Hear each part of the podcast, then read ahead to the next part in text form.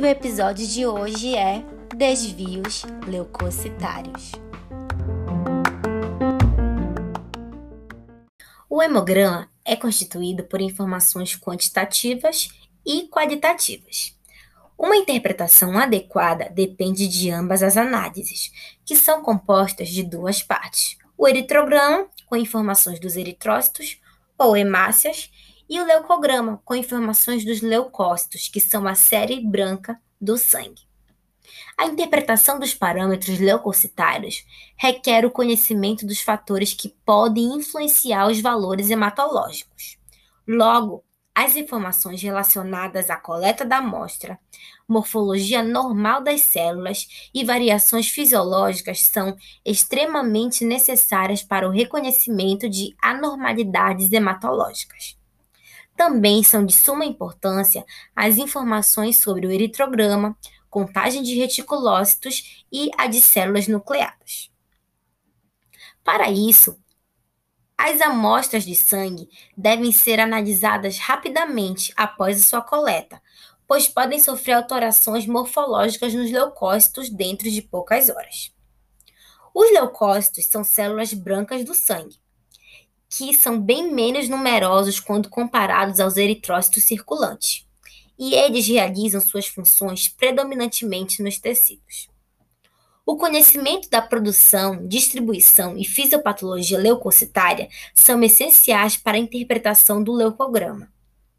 Dentre as principais dúvidas na interpretação do leucograma são os desvios leucocitários. Então, vamos entender um pouquinho sobre eles.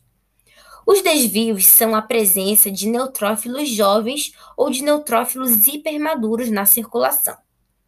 Esses ainda podem ser classificados em regenerativo ou degenerativo, podendo ser leve, moderado e marcado. Isso auxilia a definição de um prognóstico no paciente. A identificação dos desvios dependem da análise qualitativa, ou seja, da interpretação do esfragaço na lâmina. Estes desvios dependerão da linhagem das células encontradas e do grau de maturidade das mesmas. Normalmente, o sangue periférico contém um pequeno número de neutrófilos imaturos. Em muitas espécies, este consiste de menos de 300 bastonetes por microlitro de sangue. O aumento da liberação da medula óssea de neutrófilos imaturos para o sangue ocorre quando aumenta a demanda funcional de neutrófilos para os tecidos, ou em casos de leucemias agudas ou crônicas. A presença de neutrófilos imaturos no sangue, acima do número normal para a espécie, constitui um desvio à esquerda. A extensão do desvio à esquerda indica a severidade da doença. Entretanto, a magnitude da contagem de células reflete a habilidade da medula óssea para suprir a demanda. Por exemplo, um desvio à esquerda leve ocorre quando há a presença apenas de bastões, havendo então um prognóstico bom a favorável para o paciente. Já um desvio à esquerda moderado ocorre quando já há presença de metamielócitos, que nesse caso o prognóstico pode variar de bom a razoável.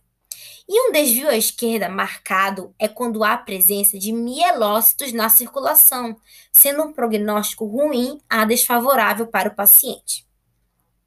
Já o chamado desvio à direita ocorre quando há no sangue a presença circulante de vários neutrófilos hipersegmentados, isto é, neutrófilos com mais de cinco segmentos, que geralmente são mais antigos na circulação.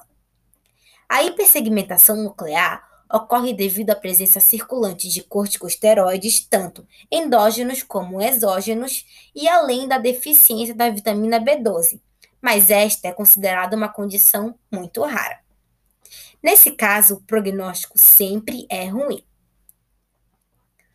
Já os desvios classificados como regenerativos ocorrem quando o número de células imaturas é inferior às maduras, apresentando um prognóstico bom ao paciente.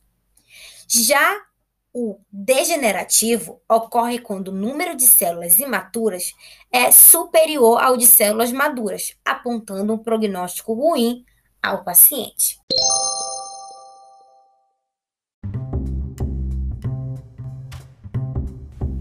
E esse foi mais um episódio do podcast Simplificando a Patologia Clínica Veterinária. Hoje falamos um pouco sobre desvios leucocitários. Tem alguma dúvida ou sugestão? Ou ainda quer falar com a gente aqui pelo podcast? Deixe um áudio ou mande um e-mail pra gente. Obrigada e até a próxima!